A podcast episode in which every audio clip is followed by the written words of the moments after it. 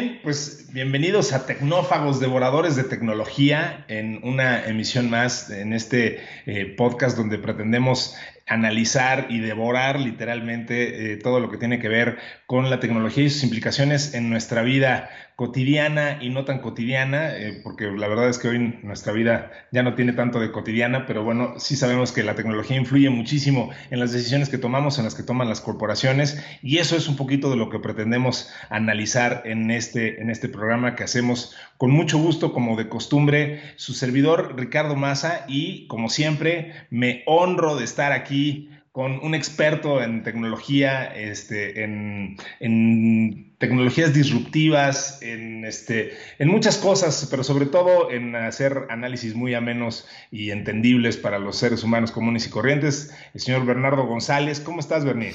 Muy bien, Ricardo, muy contento de estar aquí contigo platicando de tecnología pues muy contentos, de verdad que sí, este, con mucho material, mucha tela de dónde cortar, este, muchas cosas que han pasado últimamente.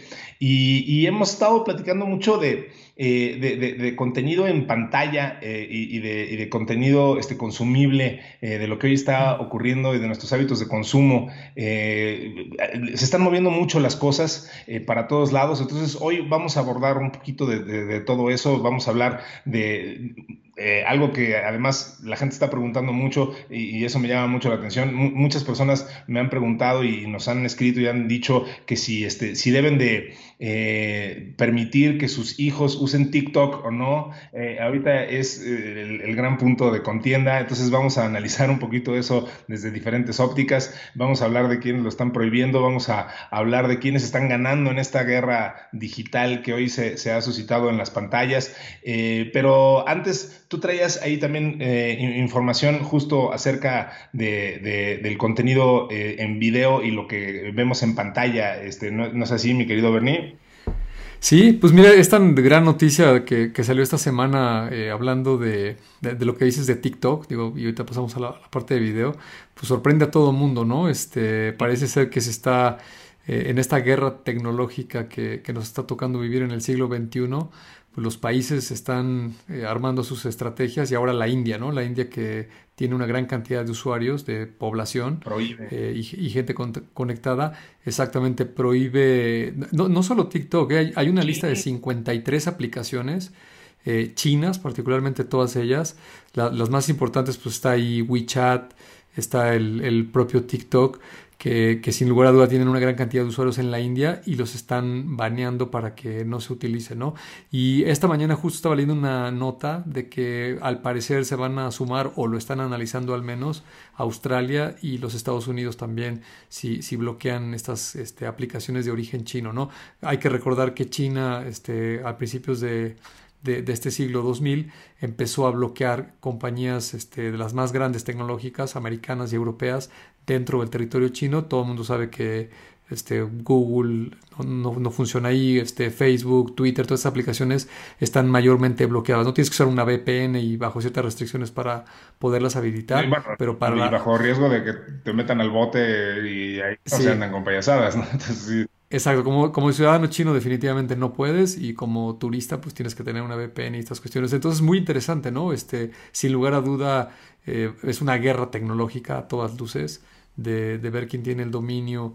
Eh, ahora ya no es con armas bélicas, ahora ya es a través de, del uso de la tecnología, de las aplicaciones y de lo que los consumidores están usando eh, que viene de un país en particular como origen, ¿no? Muy, muy interesante. Oye, pero a ver, ya, que entramos en materia con eso, eh, yo, te quiero preguntar, porque esto, tiene muchísimas aristas, ¿no? Y, muchas de ellas son políticas. Eh, bien, bien haces en, compararlo con una guerra, y, digo, al final me, hiciste pensar, por ejemplo, en que Amazon anuncia también recientemente que van a empezar a, lo comentamos incluso en, en una emisión anterior, van a empezar a, hacer más rígidas sus políticas para impedir que compañías, específicamente chinas, aunque no lo mencionaron así, pero, pero vaya, le están cerrando los caminos a, mercaderes chinos para que vendan eh, artículos duplicados, este, falsificados, eh, piratería básicamente. Eh, en buen español, eh, eh, a través de la plataforma, que, le hace mucho daño a quien me digas, pero vaya, como que nunca les había estorbado tanto como ahora, y, que resulta que hay como este tema donde ya se volteó a ver a China con ya no tan buenos ojos, y, ahora pasa este tema, ¿no? Que, que digo, de pronto sale incluso el presidente y el secretario de Estado de, de Estados Unidos, Mike Pompeo, sale a decir, a recomendarle a la juventud norteamericana que no utilice TikTok porque... Este, pues porque le están enviando información al, gran partido este, comunista chino y tal. Entonces se vuelve una recomendación de, salud, de seguridad nacional. Eh, a ver, eh, todas las aplicaciones envían información, este, eh, evidentemente, incluso Eric Schmidt, el, el ex director general de Google, y muy cuate de los dos fundadores, este, dijo en alguna ocasión una declaración muy, muy este, escandalosa que dijo, este, pues, la privacidad ya es del siglo pasado, ¿no? Pero bueno, eh, no sé si le hacemos caso o no, pero el punto es, eh, todas las aplicaciones usan nuestra información y, sobre todo las aplicaciones gratuitas. Eh, vaya, por ahí dicen, este, si, no hay un producto, el producto eres tú, ¿no? Este, entonces, eh, en este caso, de pronto resulta que ahora que, hay una guerra comercial y que Trump y compañía pretenden este, imponerle eh, las famosas tarifas y que ya no les gustó hacer comercio con China como lo venían haciendo porque ya vieron crecer a China de una forma desmesurada, ahora ya le encuentran este tipo de fallas. Entonces, yo no sé, Bernie, o sea, evidentemente no soy un experto en, en ciberseguridad, ni mucho menos, este, pero no me parece que TikTok sea una aplicación particularmente peligrosa, eh, ni que envíe más información de la que envía este, su, equivalente en cualquier otra modalidad.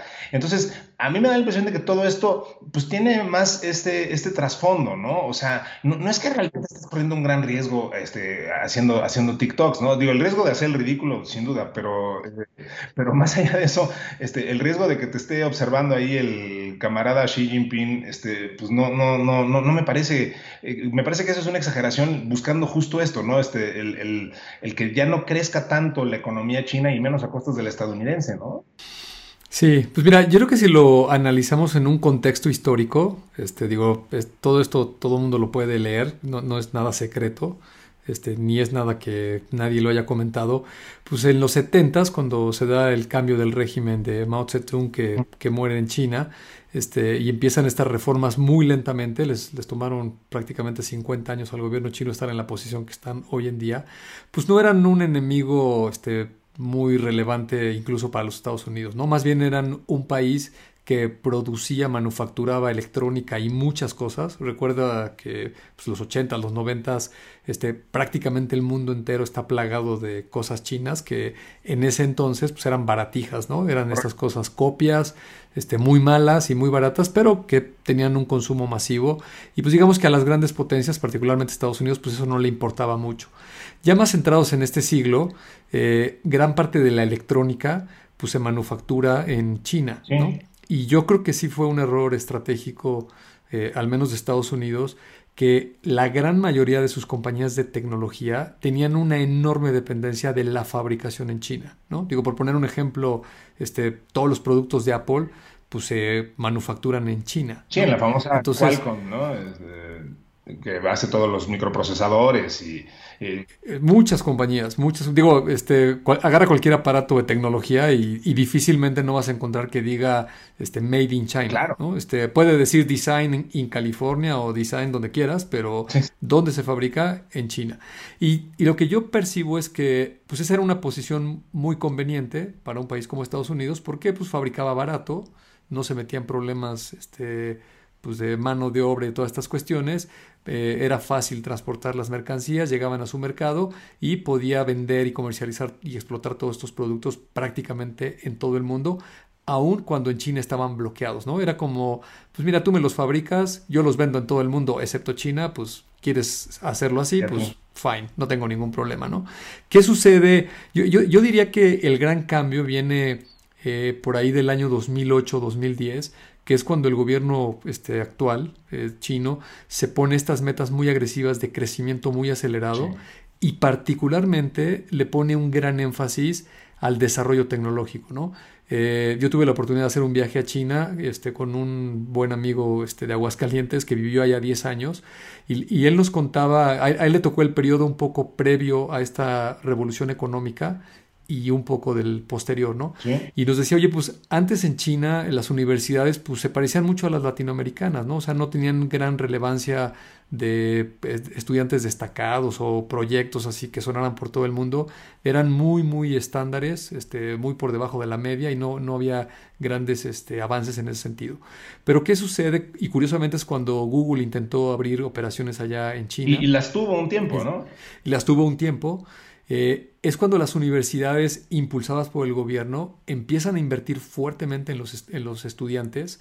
Este, el libro este de, de Superpower AI habla mucho de esto, de cómo justo en ese periodo es cuando hay un gran interés por la educación y por desarrollar todos estos ingenieros. Y en un tiempo muy corto, en prácticamente una década, eh, lo que sucede en China es que no solo iguala a estas compañías tecnológicas, sino que las empieza a superar. Sucede un fenómeno que nadie nos imaginamos nunca. Todo el mundo veíamos al comunismo pues, como un bloque cerrado, restrictivo, donde este, había poco espacio para innovar, ¿no? Generalmente la innovación la asocias pues con el libre pensamiento, el que se puedan crear empresas por todos lados, que haya economía, este flujo de capitales, etcétera, etcétera, y pensar que eso va a pasar en una economía comunista cerrada pues era como un contrasentido. Pero paradójicamente sucedió lo contrario. Un gobierno muy controlador con una buena visión tecnológica, resulta que aceleró más las cosas que lo que pasaba en Occidente con el capitalismo. Y entonces, el ejemplo que a mí me gusta utilizar siempre es la comparación entre WhatsApp y WeChat, ¿no? que viene pre precisamente en este libro. Cuando empieza WeChat en China, es una copia muy mala del WhatsApp. Sí. Tiene menos funcionalidad, se cae, no funciona bien, tiene muchos menos usuarios, etc. Pero pasan los años y se llega a igualar con WhatsApp y de repente el gobierno le permite a esta aplicación, que es una empresa entre comillas privada dentro del régimen chino, que es Tencent, y le permite que sea un mecanismo de pago para toda la sociedad. Y resulta que a partir del 2014-2015, WeChat empieza a acelerarse tecnológicamente mucho más potente que lo que tiene WhatsApp. La, la, el episodio anterior hablábamos precisamente de este tema con el anuncio de Brasil que iba a empezar a, a probar WhatsApp, que por cierto ya este, pararon las pruebas porque evidentemente entró el banco brasileño a decir que a ver, alto, alto, aquí las, la, la, economía la controlamos nosotros. Y el problema de Occidente es ese, ¿no? De aquí a que se ponen de acuerdo, pues en China este, el gobierno dice vamos a hacer esto en cinco minutos y en cinco minutos lo arranca, ¿no? Entonces, es algo muy importante, el, perdón, eh, dices, sí. eh, entrecomillaste que, que, Tencent y por ende este WeChat fuera una empresa privada y, y, eso es la parte que es vital, o sea, se dice que incluso cuando eh, tuvieron, cuando Huawei tiene este problema con, directamente con Trump y que eh, él los eh, declara personas no gratas y hasta órdenes de aprehensión ahí en contra de sus ejecutivos y fundadores y dueños, etcétera, este, se dice, y con bastantes, este, o sea, hay, hay muchos este, sustentos de este rumor, eh, que el premier, el, bueno, que, que, Xi Jinping efectivamente mandó llamar a, los directores de las empresas más importantes, incluyendo a, a los directores de Tencent, etcétera, a decirles, oigan, señores, aquí no hay, este, ustedes no son los dueños de sus empresas, los dueños es el pueblo chino y el dueño del pueblo chino soy yo, eh, entonces este, vamos a tomar todos una estrategia conjunta para atacar que, entonces ocurre este fenómeno del que que estás analizando, que es, eh, tienen un frente común, tienen una sola estrategia, buena, mala o lo que sea, pero tienen, eh, todos saben para dónde está la portería, punto. Y en cambio, en el occidente, pues tienes 200 visiones diferentes que además compiten entre sí muchas veces y, y pues acaba provocando un, un, un ruideral que, que, este, provoca más este, ese desconcierto y, y, entonces pues los chinos te, te, te ganan pues, por necesidad, por, porque tienen este, esta, esta visión muy clara de dónde tienen que ir, ¿no? Así es. Y mira, y detrás de todo esto yo creo que está el dominio económico, ¿no? Este, más allá de la tecnología, porque la tecnología es el medio, ese no es el fin. Uh -huh. en, en, todo, en, todos estos asuntos, lo realmente importante pues, son los mercados, los consumidores y el dinero que van a hacer estas compañías y por ende, pues el dinero que va a entrar a estos países. Entonces, digo, por poner un ejemplo, este, dos compañías americanas, Facebook y Google lo que hicieron en del no sé del año 2000 2005 por ahí más o menos si las quieres ubicar con el tema de la publicidad en línea al 2015, pues, si te gusta un periodo de 10 años, pues fue que se, se apoderaron de todos los presupuestos de, de media. ¿no? Antes este, el, el, mayor consumidor pues era la televisión, los grandes broadcasters de Estados Unidos y de muchos países, y en estos 10 años estas dos compañías, y aquí hay que, hay que subrayarlo, dos compañías norteamericanas, pues se apoderan a nivel mundial de todo lo que es el despliegue de anuncios de publicidad. ¿no? Eh, hace algunos años escuchaba estas comparaciones de que cada dólar que se gasta, eh, no, no, tengo la cifra exacta, pero el total eran 90 centavos es para estas dos. La mayoría se la lleva Facebook, seguido de Google, y solo quedan 10 centavos para repartirse en el resto de los medios tradicionales. Estoy hablando de prensa impresa, eh, la, la, parte de radio, televisión, espectaculares y lo que quieras, solamente ya tiene un 10%, ¿no? Perdió toda esa relevancia por un tema tecnológico, ¿no? ¿Por qué? Porque la parte más interesante para llegar a los consumidores pues es con los nuevos medios, de una manera interactiva y todo este cuento que los que estamos metidos en transformación digital este, sabemos todo el tiempo, ¿no? Entonces, si lo analizas por esa parte económica, y, ahorita que decías Huawei, pues ¿cuál es la parte de, de Huawei, de por qué quieren, este, llamémosle así, atacarlo con esta parte de que está haciendo espionaje? Pues porque estos señores se adelantaron muchísimo con la parte de 5G. Y 5G es un tema que va a transformar y acelerar muchísimo las economías, ¿no? Eh, estas tecnologías se van a potencializar, eh, las cosas van a fluir más rápido, vas a poder captar más consumidores, vas a poder vender más, vas a poder crear nuevos productos y otra vez detrás de estas compañías pues están estos países que quieren quedarse con la mayor parte de la rebanada del pastel. Eh, es una opinión mía subjetiva. Yo creo que tiene muy poco componente de espionaje o de robarse los datos o de apoderarte este tema eh, bélico, conspiración de un gobierno y tiene mucho más carga del lado económico, ¿no? O sea, Estados Unidos sí se dio cuenta que si los chinos se salen de China, por ejemplo, con un WeChat, eh, yo, no, es exagerado pensar que la aplicación de WeChat está cinco años adelantada sobre WhatsApp. Sí. O sea, sí se lo puede comer.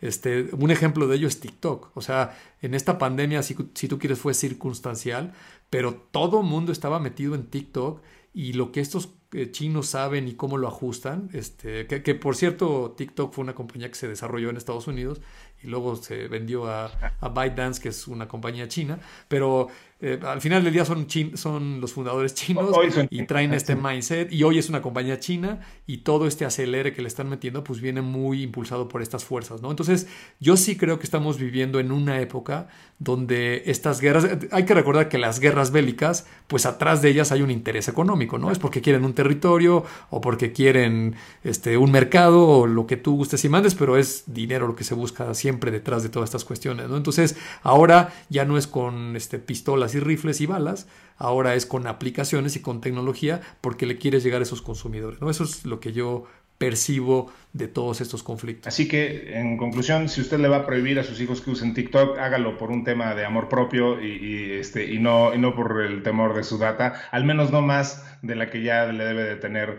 a cualquier otra de aplicación. Muy bien, y cambiando de tema, hace rato ya habíamos empezado a tocar el sí. punto de la, de la nueva tecnología en televisión y cómo se ha vuelto más accesible, porque bueno, hemos visto eh, crecer eh, el, el, pixelaje de las de televisores y, y, la resolución eh, a pasos agigantados, también esa ha sido una tecnología exponencial, eh, y ahora pues está de moda el, el 8K, ¿no? Uh -huh, y bueno, pues ese 8K hay análisis por ahí, hay gente que dice que, es más este, una cuestión eh, estética que lo que alcanza a percibir el ojo humano. Incluso hay algunas personas, entre las cuales me encuentro yo, pero bueno, eso ya es de nuevo también un tema subjetivo, que, de pronto, y no sé si te llega a pasar, pero incluso con el 4K, eh, hay algunas películas que hasta se percibe como de menos calidad el video cuando es de tan alta resolución y es por, por el, un efecto de la cantidad de cuadros a los que estamos acostumbrados a ver, este, digo, la gente como tú y como yo, que ya rebasamos los 30, digamos, este, eh, crecimos acostumbrados a, a, a, un frame rate, a un, a un eh, porcentaje de cuadros eh, de 24 cuadros por segundo, eh, los famosos 24 cuadros por segundo que daba el celuloide, y entonces cuando, cuando alteras ese, ese, porcentaje de cuadros para incrementarlo o para disminuirlo, eh, pero ya de forma continua, eh, eh, tu, tu, tu, cerebro ya no lo, lo, percibe como un desfase. Es un fenómeno muy extraño. Eh, no le pasa a todo mundo y ciertamente solamente le pasa a la gente que tiene el, el, ojo muy acostumbrado a, a ver películas este, anteriores, que se filmaban en celuloide. Entonces, ahora con el 8K me pasa todavía más. Este, de pronto veo algo en 8K y, digo, pues sí lo veo con una gran nitidez, pero el movimiento de los personajes me, da, me da como una sensación este, extraña. Pero bueno, el punto es que hacia allá está la tendencia. Hoy ya tenemos este, pantallas en, en, 8K. Este, si usted tiene pues, de algo así como 150 mil pesos que no sabe qué hacer con ellos, eh, pues puede gastárselos en una pantalla de, de 8K. Pero tú nos ibas a platicar algo al respecto de esto, ¿no? Así es. Pues mira, en el, en el tema del video eh, hay algunos elementos muy importantes. Eh, un componente de software que se llaman codificadores de videos o codecs. Eh, son algoritmos que lo que hacen es comprimir este video para que se pueda transmitir por las diferentes vías de comunicación de una manera más eficiente, ¿no? Es, es equivalente, digamos, como cuando le hacemos zip a nuestros archivos en la computadora y los ponemos en un paquetito para que consuman menos espacio y por ende puedan pasar más rápido a través de todas las redes de comunicaciones. Entonces, hay unos códecs muy famosos en, el mercado que se llaman H264, por ejemplo, cuando estaba todo el, auge del video en alta definición, el famoso HD, y lo que hacían estos códecs era que comprimían el video para que pudiera fluir más fácilmente. Cuando empieza eh, el video en 4K, que digamos es en tamaño es cuatro veces lo, que tiene el, HD. Eh, ajá, se genera una nueva generación de estos códecs que es el H265.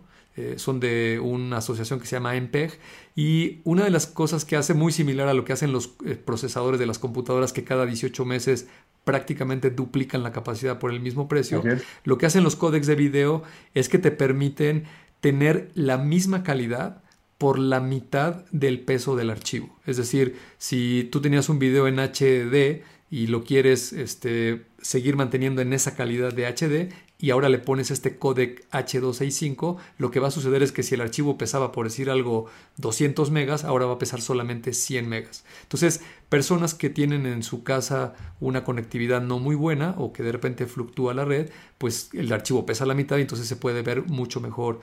Y, y curiosamente acaban de anunciar un nuevo códec, una nueva generación que se llama H266. Estos señores no se quiebran la cabeza, nada más le van aumentando un dígito.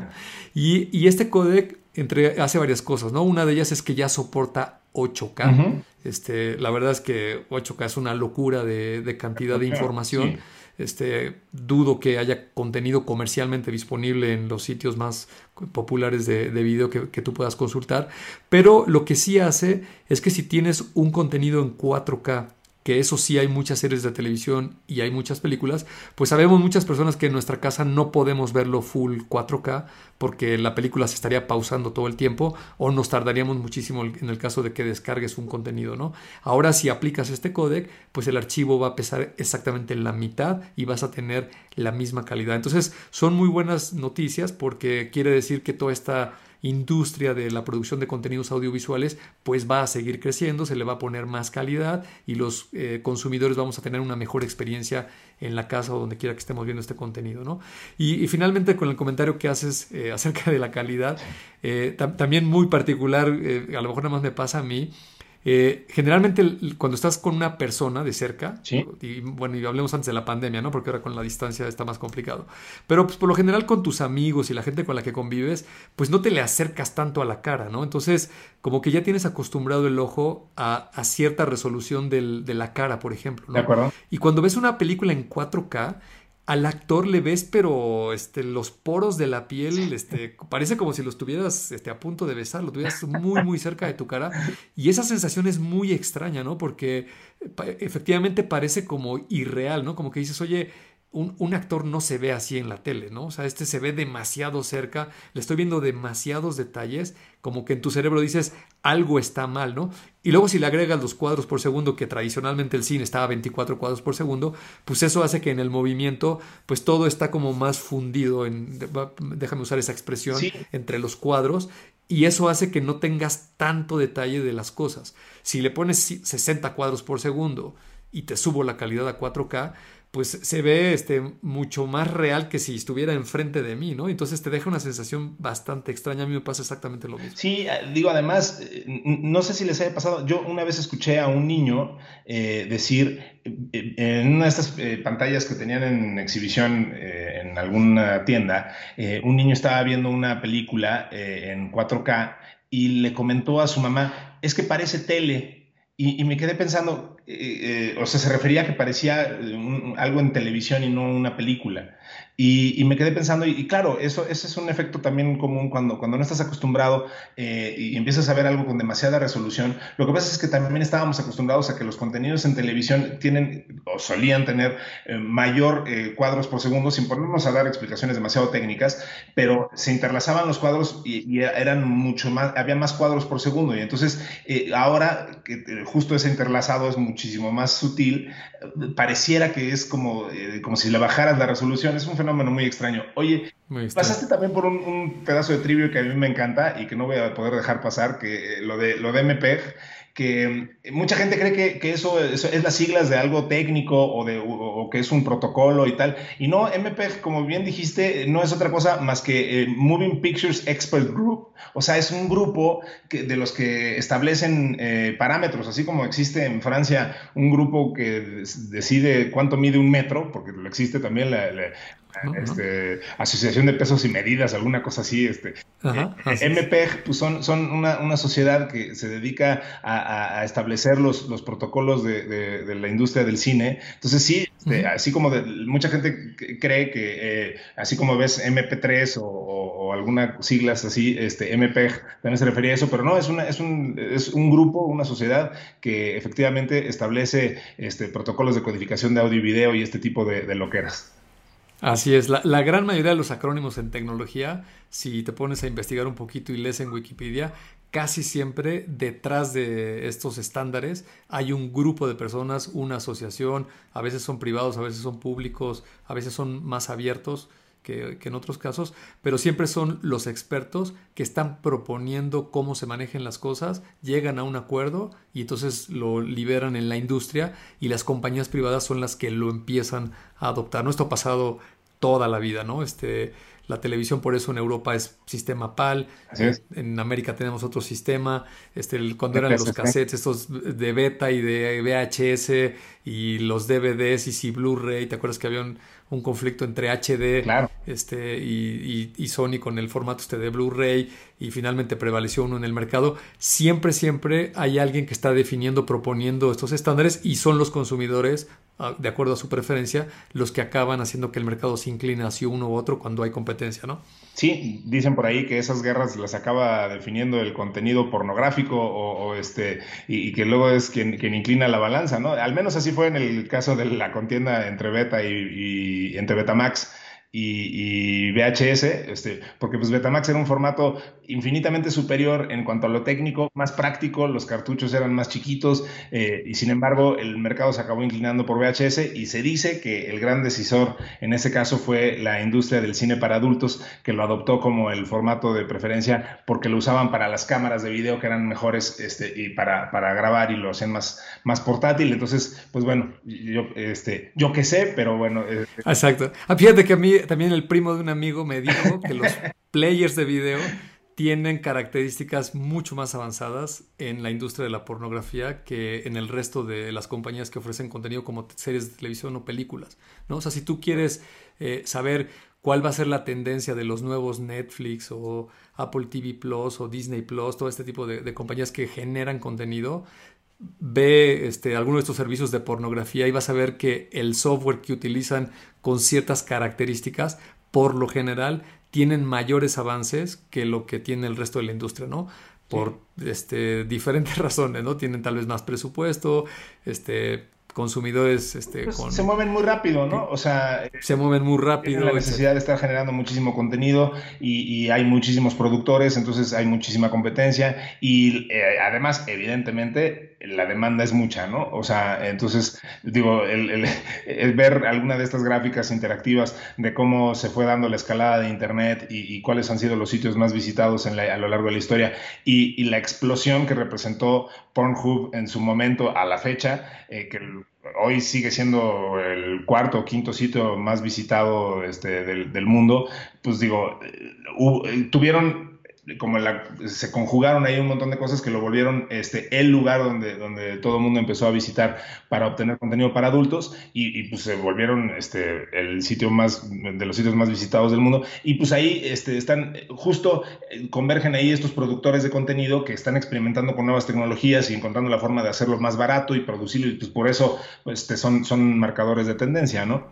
Y, Así es. Y, bueno, y hablando de tendencias este, en, televisión y en el consumo de, televisión, y, hablando de, cosas más este, eh, amigables para toda la familia, eh, estábamos platicando también de, eh, del tema de Netflix, de, o sea, ahora durante la pandemia, eh, obviamente, pues Netflix ha visto un incremento en su, en su base, este, más gente se ha suscrito, más gente está consumiendo sus contenidos, eso era de esperarse. Lo que también está pasando y, y lo que es verdaderamente notable es el crecimiento que está teniendo Disney Plus.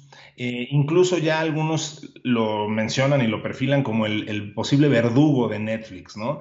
Yo no sé si vaya a ser tan dramático el tema. Ciertamente Netflix cada vez batalla más con el tema de, qué contenidos programa. Por eso se volvieron el productor de contenido propio más grande del mundo. No fue por gusto. Ellos estaban muy contentos con el modelo que ya habían encontrado, que era ser simplemente la plataforma de contenidos de alguien más, hasta que todos esos alguien más dijeron, no, pues espérate, mejor lo empiezo a programar yo. Entonces, este, pues dijeron, eh, ya, tenemos a toda esta gente arriba, así que vamos a tener que, para no perderla, tenemos que seguir produciendo y produciendo y produciendo, y por eso hoy Netflix se gasta mucho más que los estudios tradicionales de, Hollywood y que los canales, ¿no? Pero ahí viene entonces Disney Plus con un, con un catálogo este, enorme y con las propiedades que ha comprado últimamente Disney, obviamente, last but not least, eh, el catálogo de Marvel.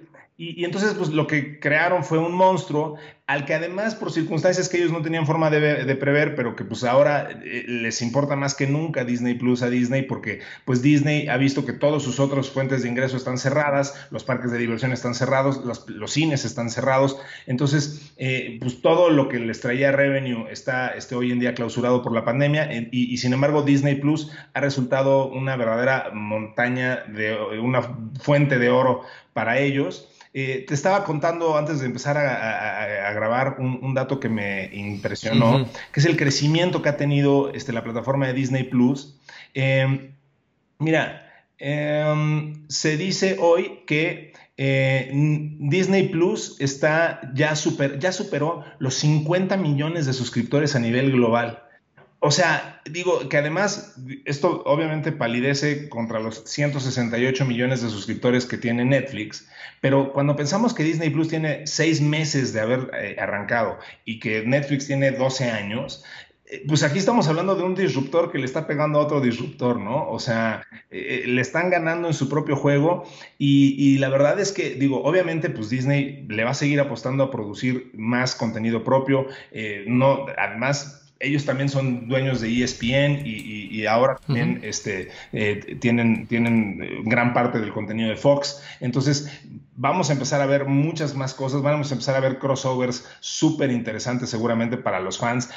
Finalmente, pues ahora los, este, al ser dueños de Fox también tienen ahí a los Simpson, entonces no se sorprendan que veamos de repente ahí un crossover entre Disney, Star Wars, este, el, universo de Marvel y los propios Simpson. O sea, todo con tal de seguir atrayendo a la gente a, la plataforma y, pues el crecimiento está siendo extraordinario. Eh, y pues bueno, ahí los que están un poco como este, en la tras bambalinas, este, mirando y, pues este, un poco con una lágrima en los ojos, es Apple, ¿no? Que, le apostaron a, la plataforma de, a, la plataforma de Apple TV, que pues no termina de cuajar. Apple hoy tiene más dinero en la bolsa que ninguna otra empresa en el mundo. Este, hay quien ha especulado que si Apple pudiera hacer hoy una puja por comprar a Disney, este, se ve poco pero, pero digo, ciertamente pues, sí, son como la única empresa que hoy podría comprarlos, pero la guerra va a estar en los contenidos, ¿no? O sea, y, quién va a estar produciendo más contenido propio, y, por ahí no me descarten de la, de la contienda a HBO, que siempre han sido bueno, desde hace ya varios años, unos magos para este, crear contenido propio y, que hoy está invirtiendo muchísimo dinero también en seguir este, innovando y creando nuevas plataformas. Eh, se está asociando y comprando también eh, otras, otras este, plataformas televisivas y le va a apostar durísimo a, sacar nuevos apps para, para, el consumo de contenido. Entonces, la verdad es que yo no sé cómo nos pasó esto, Bernardo, pero pasamos de gastar mucho dinero en tener TV de, en, TV de paga a que no costara nada porque todo el mundo se pirateaba todo, a que ahora otra vez gastamos muchísimo dinero porque ahora hay que pagar el triple, pero por los distintos apps y, este, las distintas plataformas de consumo. No sé, yo, no sé tú, pero yo, o sea, hoy eh, gasto en Netflix, en Amazon Prime, este, eh, o sea, ya tengo un montón de plataformas y se siguen sumando algunas que pues, suenan, suenan cada vez más atractivas, ¿no? Estas nuevas este, plataformas de HBO también suenan muy buenas y, pues digo, Disney Plus sin duda es, este, va a ser un gran contendiente ahora, ¿no? Así es, pues mira, esa es una industria fascinante, la de los contenidos y cómo se ha transformado. Eh, yo, yo, creo que durante muchas décadas eh, los principales jugadores que producían contenido y los que eran los broadcasters, pues se sentían muy seguros porque cuando aparecía una nueva tecnología, pues lo único que tenían que hacer era adoptarla y ofrecerla a los consumidores. Y con la llegada del Internet eh, es la primera vez que les sucede una disrupción de, este tamaño, ¿no? Eh, yo, incluso he llegado a pensar, yo, tuve la oportunidad de, estar relativamente cerca de Netflix cuando previo a que entrara a Latinoamérica, este, con, con, una compañía televisora que tenía una presencia muy grande en toda Latinoamérica. Y, en ese momento eh, el, fundador y el CEO actual decía que ellos eran una compañía de tecnología y que ellos no producían contenido, que no les interesaba meterse a ese negocio y que ellos simplemente acercaban el contenido a través de una plataforma sobre Internet. Eh, yo no sé si eso era cierto o traía un plan oculto o lo descubrió en el camino. Yo me inclino más a pensar que, que fue algo que lo descubrió en el camino, pero llegó un punto donde dijo, eh, la oportunidad es enorme de, acercar estos contenidos en estas plataformas. Eh, tiene toda la versatilidad del mundo en comparación del modelo tradicional. Y ante la dificultad de llevar los contenidos tradicionales, empezó a producir el contenido y yo creo que descubrió eh, lo relativamente fácil que era eh, adoptar a todas estas productoras. Por ejemplo, en el caso de México, que estoy más familiarizado, pues siempre ha habido una gran cantidad de, productoras haciendo muy buenos contenidos, pero los espacios en los medios tradicionales eran muy limitados. Porque si tú me hablas del cine, pues el cine no puede estrenar 50 películas un viernes. los espacios para que la gente vaya por las salas y todas las cuestiones físicas, incluso antes de la pandemia, pues te da para que estrenes no sé, dos, tres, seis películas, ya es un cine que está estrenando demasiadas películas, ¿no? O si te vas a la televisión es peor, porque en la televisión los slots del día pues son solamente 24 horas, o sea, es lo único que tienes de espacio. Y una vez que llenas esas 24 horas, pues no hay más para meterle, ¿no? O sea, se acabó el día Y, y, ya no pudiste meter más cosas. En Internet tú puedes tener cientos de millones de contenidos, ¿no? Así los que tú quieras. ¿Por qué? Porque el consumidor va a elegir qué quiere ver, ¿no? Es como buscar contenido en Internet. Entonces, esa gran transformación en el mundo de los contenidos, pues puso de cabeza a la industria, ¿no? Este Netflix eh, tomó el control. A mí lo que me sorprende es todo el tiempo que pasó en donde prácticamente nadie le compitió a Netflix, ¿no? Estaba Hulu con un esfuerzo relativamente tibio entre algunos broadcasters que se asociaron. HBO eh, sí sacó relativamente temprano, ya tiene varios años con su servicio, pero tampoco le dio mucho juego. Yo, yo lo que pienso es que el negocio tradicional de, HBO seguía siendo lo suficientemente lucrativo como para no querer, no querer canibalizarse ellos mismos, ¿no? Hasta que vieron a Netflix ya muy fuerte fue cuando empezaron a reaccionar. Y Disney, no se diga, este pues casi casi fue forzado, ¿no? O sea, lo, fue postergando y postergando y postergando y prácticamente hasta el año antepasado, si no estoy mal, por ahí de diciembre del 2018. estaban en Netflix. Fue, fue, cuando sale el contenido de, de, Disney Plus. Sí fue 18, ¿no? este tiene ya año y medio el, servicio.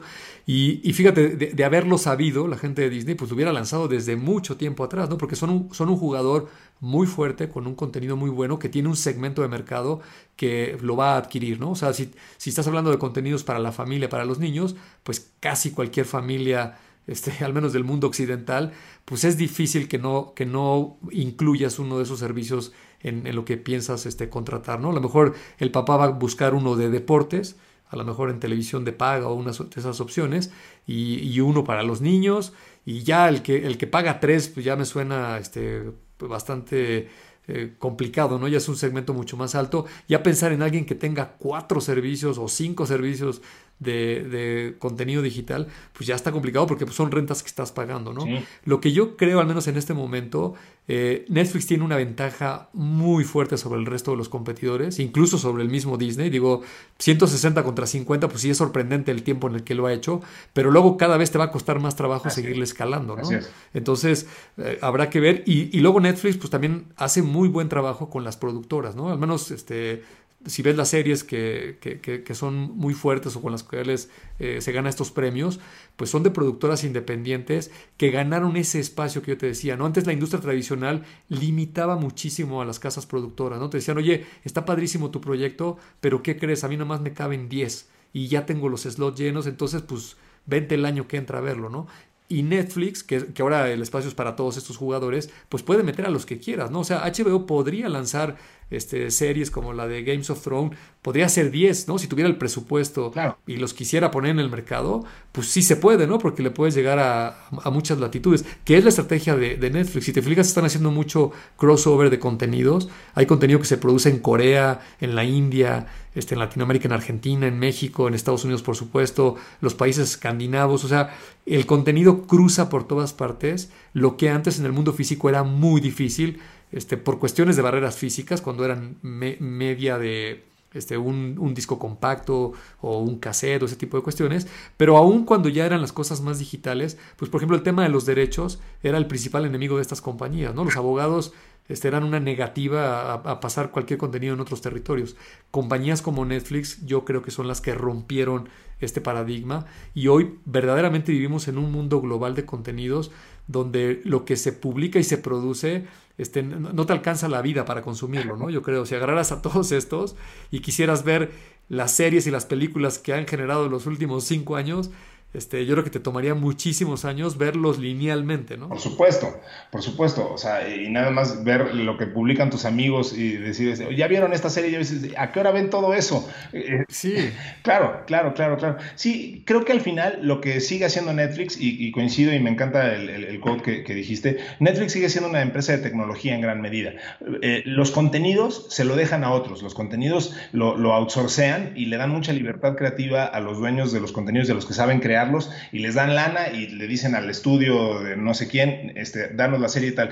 Y ellos siguen siendo una empresa de tecnología, sobre todo porque ponen a inteligencia, o sea, saben usar algoritmos para, obviamente, para presentarte el contenido que te va a ser atractivo, pero también para producirlo. Es muy conocido el tema de que este, House of Cards, que fue la primera gran que les pegó, se hizo con una, este, con una inteligencia artificial porque descubrieron que las series con Kevin Spacey funcionaban muy bien este, y era el, actor más rentable entre lo que costaba este, y lo que cobraba por película y lo que este, llevaban al box office, como le dicen a la taquilla, este, sus, sus, eh, sus, películas. Entonces dijeron, él es con quien tenemos que empezar a, producir y bueno, pues eh, House of Cards obviamente fue un trancazo. Digo, ya después tuvieron problemas que sí. Déjame comentarte una historia muy buena. De, hecho, hay un TED Talk que, es buenísimo de una persona que hace un análisis. Eh, prácticamente al mismo tiempo, el servicio de Prime de Amazon sacó una serie que se llama Alpha House. Es la misma historia, ¿no? Un, tema político con el presidente. Y, el proyecto de House of Cards, yo no sabía que esa serie la tenía por firmar HBO la casa productora con el guion de, de, House of Cards estaba ya en las últimas de que se firmara. Y se acercó la gente de Netflix con el productor y le dijo, oye, me interesa tu, serie, esta de, House of Cards, y la queremos tener en Netflix. Y el productor le dijo, me, da mucha pena, pero ya cerré con, este, con HBO y, y la serie es de ellos. Y el, y el de Netflix le dijo, oye, pero ya firmaste, pues prácticamente ya estamos en el papeleo de firma. a ver, si no has firmado, este, yo te hago una oferta. Y entonces, eh, no me acuerdo la cifra exacta, pero imagínate que este productor le dijo, pues mira, me están dando 30 millones de dólares por la serie. Y Netflix le dijo, te doy 100. y le dijo... A ver, vamos a platicar. ok, a ver, déjame regresar con HBO. Y, esta persona en el TED Talk cuenta que regresó con el de HBO y le dijo, oye, me da mucha pena, pero pues allá afuera hay unos cuates que dicen que me dan 100. Y el de HBO le dijo, pues dáselas. Si yo fuera tú, se las daba. O sea, es mucho dinero y estos cuates están locos. Y si te acuerdas, eh, cuando se publica el proyecto de House of Cards, muchos medios dicen que ese es el fin de Netflix. Dicen, ah, es, es una jugada errónea están agarrando todo el dinero de los nuevos suscriptores, le metieron excesivamente dinero a una producción, porque claro, estaban sobrepagando algo que en el valor de mercado de las productoras no valía eso. Y, fue una apuesta durísima, incluso me acuerdo que a nivel de inversionistas se criticó mucho. Y, y, Netflix de manera extraordinaria le pegó, pero al centro, ¿no? Y efectivamente, fue como tú dices, obedecía a estos análisis de los patrones de consumo que ellos veían con muchos otros contenidos, donde los actores, el, el tema, la trama, cómo se manejaba la serie, ellos dijeron, oye, todo indica a que este va a ser un hitazo en el mercado. ¿no? y está padrísimo. Lo, voy a buscar por ahí el TED Talk y te lo voy a, por favor. pasar a la liga para compartirla aquí con los amigos. La, la, trama además estaba aprobada, la serie también estaba aprobada porque ya se había producido en Inglaterra eh, con mucho éxito y, bueno, pues con este tema de los actores que dices, pues también ya, ya, ya, se, ya era, cuando menos, pues para eso sirve la tecnología, para minimizar los riesgos. Así es. Así es. Extraordinario. Y, ya por último, este, tenías una, un dato de Spotify, ¿no? Hablando de plataformas. Eh. Ah, pues sí.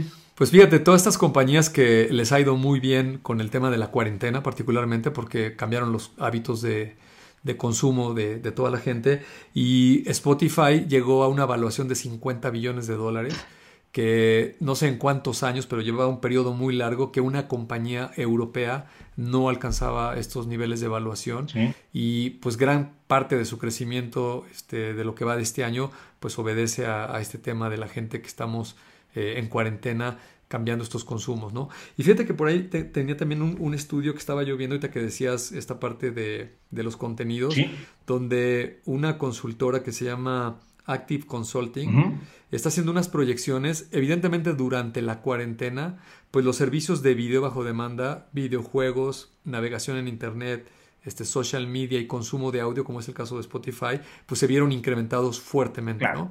Y lo que están viendo ellos es que una vez que empiece la gente a regresar a oficinas y empiece un poco la normalidad a regresar, este efecto de lo que se jaló, digamos, del crecimiento excesivo que tuvieron estos servicios, pues va a bajar, pero no va a regresar a los niveles que estaba a principios de años. Van a quedarse con un cierto crecimiento, ¿no? Y parece que allí el, servicio o el, tipo de contenido más fuerte que va a tener la mayor ganancia son precisamente los videojuegos, ¿no? E, ellos llegaron a crecer 39% a nivel de la industria durante la cuarentena y van a continuar con un crecimiento de un 14%, ¿no? Todo lo que es contenido de video bajo demanda fue el que más creció en la cuarentena, 43%, y se va a quedar con un crecimiento de un 8% sobre la tendencia que ya traía, ¿no?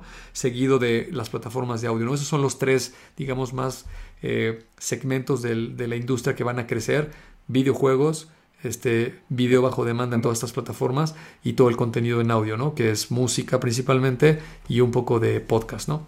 Fantástico. Pues seguiremos consumiendo esos contenidos y seguiremos utilizando plataformas tecnológicas para ello y viendo qué, tipo de disrupciones siguen causando en nuestras vidas. Mientras tanto, pues creo que este, vamos a, dejar hasta ahí esta emisión de tecnófagos, este, devoradores de tecnología. No sé si tienes algún otro comentario, alguna cosa que se haya quedado ahí en el tintero que quieras comentar, mi querido Bernie. Pues mira, lo dejamos para la próxima sesión. Eh, eh, estoy revisando esto que comentamos la vez pasada en el episodio anterior de Open Broadcast Software, en donde empiezo a ver que hay compañías que están trayendo proyectos a la mesa de innovación para las videollamadas. Este, ya, ya, ya empezaron a aparecer por ahí algunos muy interesantes con propuestas eh, disruptivas de cómo las personas que trabajamos, digamos, en un contexto de oficina y que eventualmente tenemos que hacer una presentación o comunicar algún mensaje, pues hacerlo de una manera un poco menos plana, ¿no? Que el clásico te voy a compartir mi pantalla y entonces pongo el PowerPoint y entonces ya no me ves y, solo estás viendo los slides o, ya ves a la gente pequeñita y tienen estos componentes que hablamos de, de que ya es como una un software de mini producción, ¿no? donde empiezas a jugar con los elementos, un, estudio de televisión que, que, sin duda yo particularmente creo que son estas habilidades que tenemos que aprender este, las personas que, que trabajamos en, en, los negocios, en cualquier industria, porque pues más allá de que la pandemia pase y que pudiéramos regresar en mayor, mayor o menor medida a esta normalidad, pues son ventajas que llegaron aquí para quedarse, ¿no? Este, hace rato te comentaba también cuando estábamos platicando previo a, grabar el podcast, que Fujitsu en Japón anunció que va a dejar a sus 80 mil empleados mayoritariamente trabajando en home office, ¿no? Este, los ahorros que tienen son brutales. Al parecer a la gente le están preguntando si le gusta esta modalidad y la mayoría dice que sí. Eh, igual yo particularmente, a lo mejor acá en México que somos latinos, creo que el modelo va a ser más bien híbrido, pero lo que sí estoy convencido es que difícilmente vamos a regresar a la modalidad de estar mayor, la mayor parte del tiempo en la oficina como estábamos en enero, ¿no? En una emisión futura platicaremos de eso y analizaremos también eh, lo que eso va a representar para el mercado del real estate en México, porque yo conozco más de una persona en Santa Fe que, van a decir, bueno, ¿y ahora qué voy a hacer con mi oficinota y mi edificio de oficinas? Ese es un mercado que se está resintiendo ya durísimo, entonces, bueno, pues ahí todavía hay muchos fenómenos que analizar, pero bueno, pues eso lo, lo dejaremos para una este, posterior emisión. Escríbanos a tecnófagos.kionetworks.com, ahí tanto Bernardo como yo con gusto contestaremos todo lo que ustedes tengan que decir eh, y sobre todo si nos lo dicen de forma bonita. Mientras tanto, mi querido Bernardo, pues un gusto haber estado una vez más compartiendo este espacio contigo y pues este, por mi parte será hasta la próxima emisión de Tecnófagos Devoradores de Tecnologías. Eh, nos vemos en la siguiente emisión, mi querido Bernie. Así es, Rick. Pues muchísimas gracias por invitarme. Yo encantado de estar aquí en este espacio contigo las veces que me quieras invitar y nos vemos el próximo episodio. Así sea.